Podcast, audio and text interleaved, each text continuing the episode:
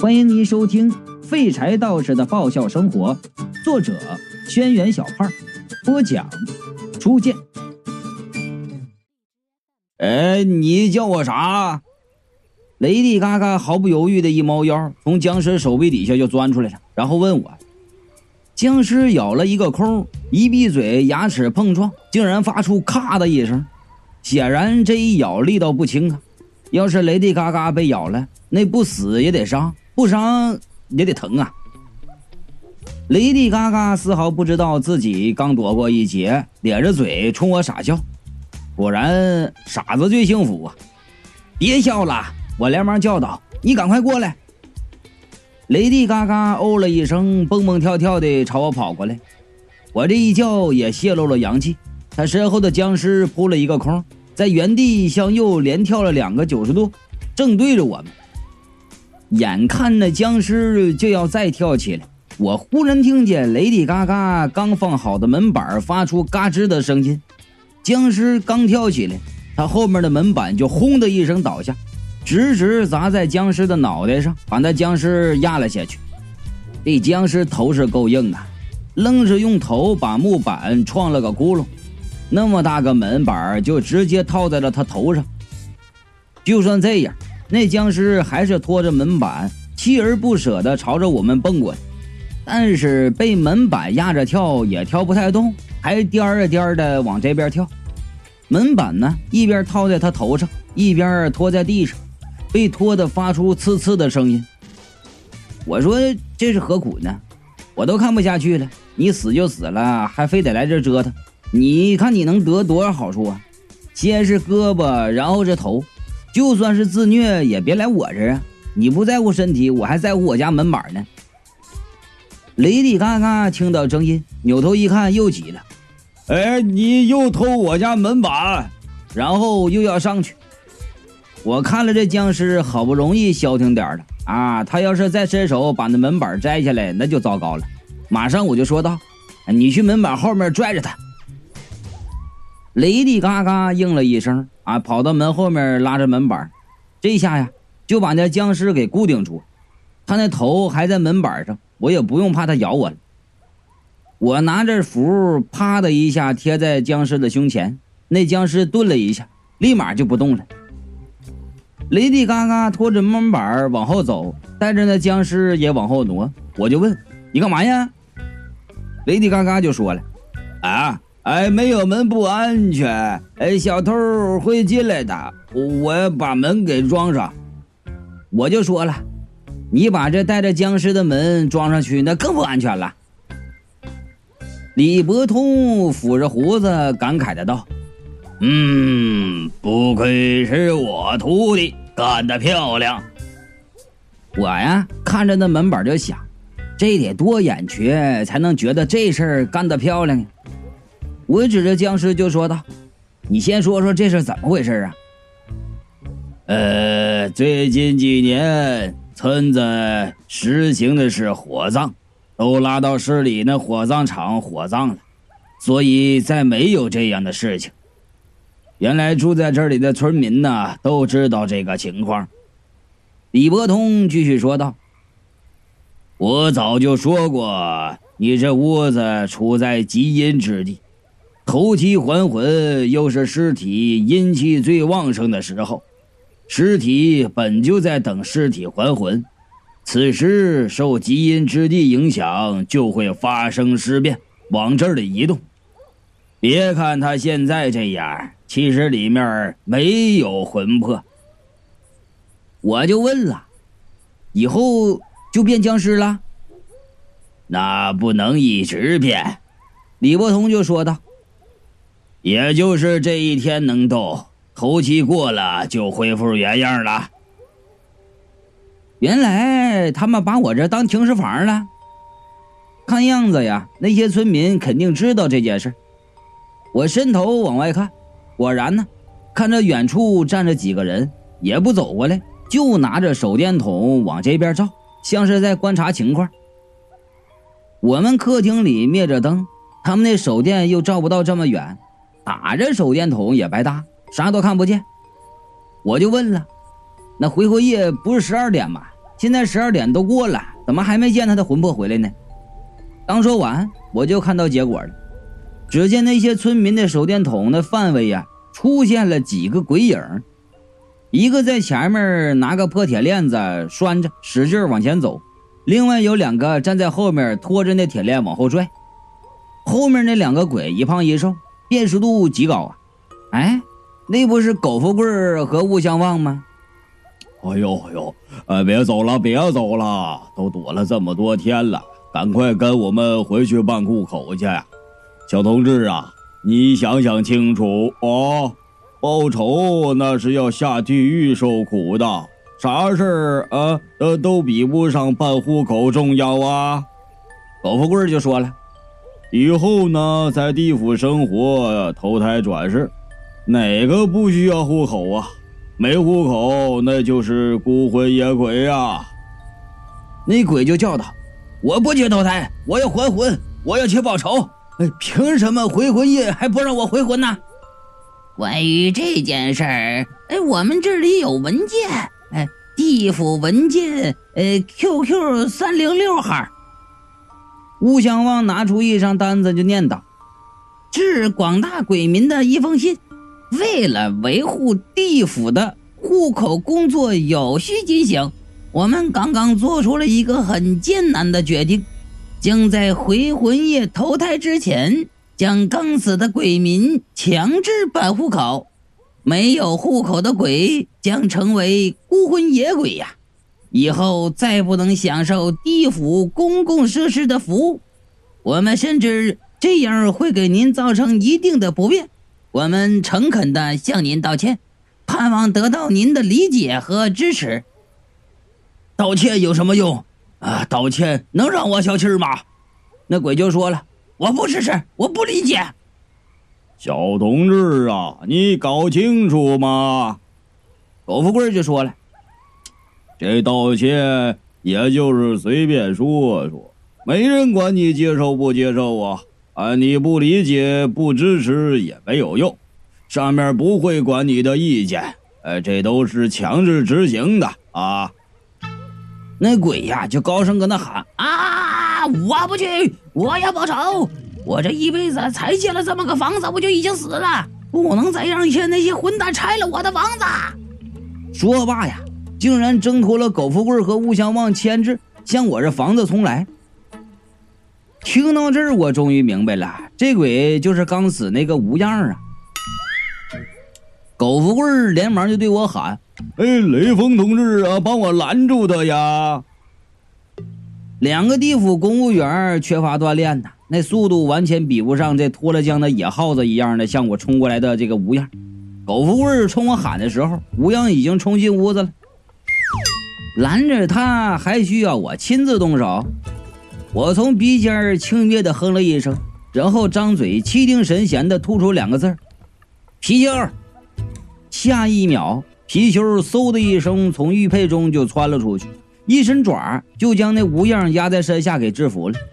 哎呀，哎呀，哎呀，哎呀，雷锋同志啊！苟富贵气喘吁吁的飘进来，见此情景，露出敬佩的神色。哎呀，哎呀，哎呦，一阵不见，你变得很有领导风范了吧？啊，那是。我一手一背呀，踱着步子走到了吴翔的跟前儿。吴翔看见自己的肩膀上扛着我的门板，很是愤怒的叫道：“你，你对我的身体做了什么？”我就更愤怒的说道：“啊，你先去问问你的身体对我的门板做了什么吧。”马先生啊，还好有你在。哎呦，吴相望连忙捡起拴着吴翔的铁链子，说道。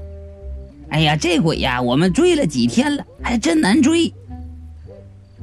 吴翔被貔貅压得死死的，嘴上还在嚷嚷道：“我不投胎，我不投胎。”哎，李伯通摇摇头，走过来对吴翔说道：“施主啊，你既然已经丧生，那么红尘之事与你再没有任何瓜葛。”就算你现在与家人深情意重，投胎转世之后再次见面，你也不过是陌生人，谁也不认识谁，恩怨情仇都是一场空。你现在这么执着，又是为何呢？雷迪嘎嘎看见李伯通，眼睛一亮啊，跟着跑了过去，伸手抓住他的胡子。李伯通面色沉静啊，任他就怎么抓，稳如泰山。哎呀，对对，狗富贵就走过来，对吴祥就说道：“哎呀，这个还是赶紧去办户口重要哦。”然后啊。用这敬慕的眼光看着李伯通，低声的对我说：“呃，这位道长看起来是个高人呐。”吴祥就说到了：“呃，我这一辈子都是乡下人，不知道你们那话什么意思。我就知道，我老婆儿子在家守着房子，我不能让外人欺负他们。善有善报，天道好轮回，不信投胎看。”苍天饶过谁？李伯通一甩拂尘，打掉雷迪嘎嘎抓着自己胡子的那个手。因果报应有天道循环，上天必有安排，你不用担心，他们总有一死。这不废话吗？哪有人不死的？哎，等人家好吃好喝，活到八十岁死了。你说老天报应来了，那鬼才信你呢。我这边想啊，边看向吴翔，这才发现我看错了，鬼都不信他啊！我不知道你在说什么。吴翔就说道：“反正我不能让他欺负我的老婆孩子，啊，不解决这事儿，我死不瞑目。呃，就算呃，就算做。”吴翔估估计也是想说做孤魂野鬼也行。但是呢，文化程度没那么高，想不到那个词儿。看了苟富贵、吴相望一眼，狠狠的道：“就算没有户口，那那那那鬼我也认了。”苟富贵苦着脸，恭敬的问李伯通：“哎，道长，你看，呃，这要怎么办呢？”又是被李伯通的外表给蒙蔽了。这是，李伯通摇摇头道：“也罢，也罢。”这也算是害他那人的报应，我们应去阻止那人拆房子，了却了他的心愿，也算是善事一件。然后啊，他转身对身旁的雷迪嘎嘎说：“你再揪我胡子，我就揍你。”吴相望就问：“领导啊，这事儿要怎么办呢？”苟富贵说。呃，既然道长都这么说了啊，那也没办法了。这还没一会儿呢，他们就和李伯通熟成这样了。我们公务繁忙，苟富贵过来拍拍我的肩膀，说道：“呃，雷锋同志，你就帮帮他吧。”我就知道这事他妈缺不了我，我就说了：“那那行呗。”苟富贵、互相望咦了一声，看向我身后。这个鬼娃，我好像在哪儿见过。第二章，小鬼。我一转身呢，见万年不出房的小鬼儿开了门，又从门缝里往外看。这小鬼儿啊，深居简出的。我印象中他还真没和苟富贵见过面，我奇怪的就问：“你见过？”“嗯，面面面熟。”苟富贵摸着肚子看看我，再看看那小孩，恍然大悟：“哎，他是你死儿子吧？”我险些一口血水喷出来呀！我就说他：“这这事可不能乱说啊！哎哎，而且你们说话怎么就那么不中听呢？”苟富贵就说了：“你们长得很像吗？啊，都是一个鼻子，一张嘴巴，两个耳朵，俩眉毛，俩眼睛。呃，头发底下是眉毛，眉毛下面是眼睛，呃，眼睛在鼻子中间下面，嘴巴在鼻子下面。你和李伯通是亲戚是不是？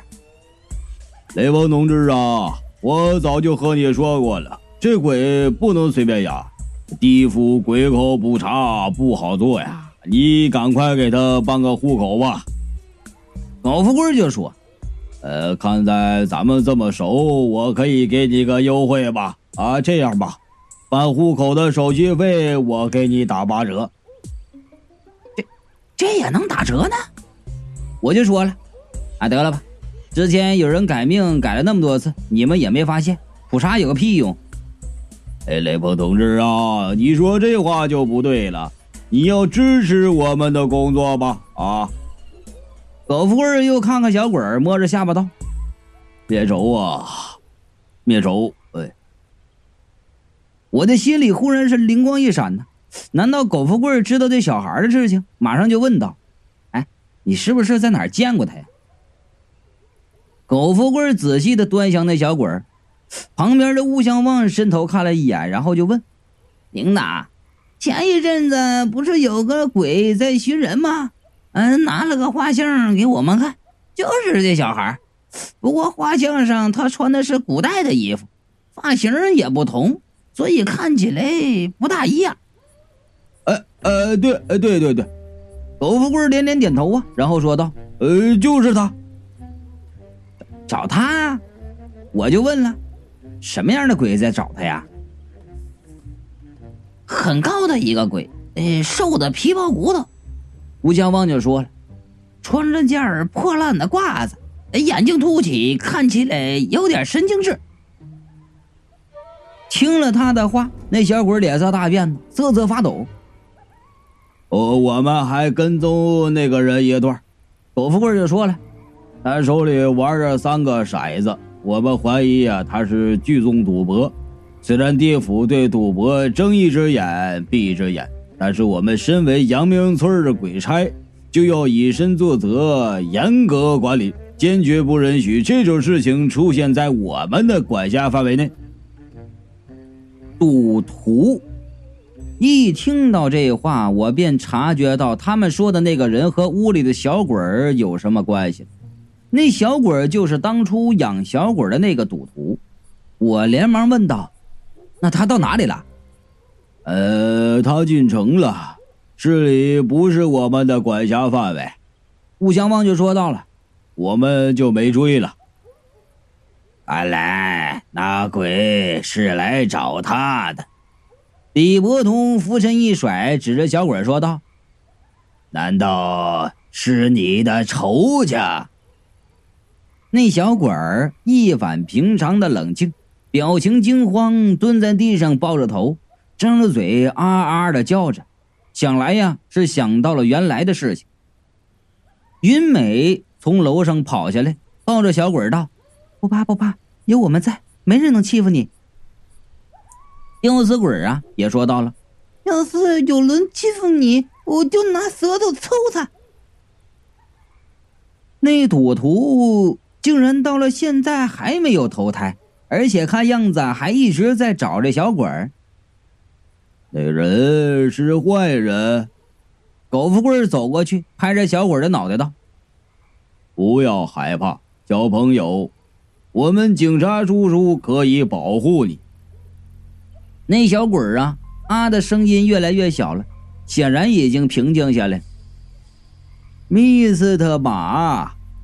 男人头飘出来，对我说道：“欧德比斯的马和我说过，之前那个赌徒也来这里找过，但是小鬼儿待在屋子里被施了咒法，他找不到。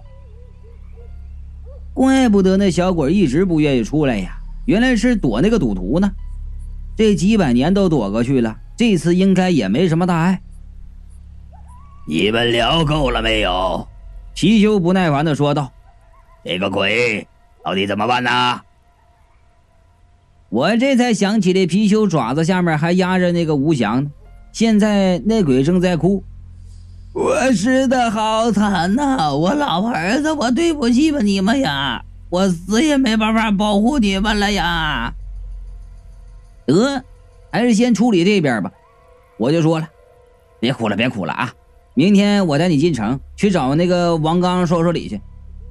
云美就问：“你说要找王刚？”可是你知道他住在哪里吗？我就说了，这还不容易。然后转身问狗富贵：“哎，你们能搞到那人的住址不？”呃啊，哎，正好是办公时间，我可以联系管辖市里的鬼差给问问。狗富贵严肃的看着我们。不过雷锋同志啊，地址给你了，你们不能惹出什么事儿啊。惹不惹事儿不是我说了算的啊，得看天气造化了。娘，好热闹啊！随着妩媚的声音，三娘笑着走进来。今天是什么日子呀？怎么大家都在这里呀？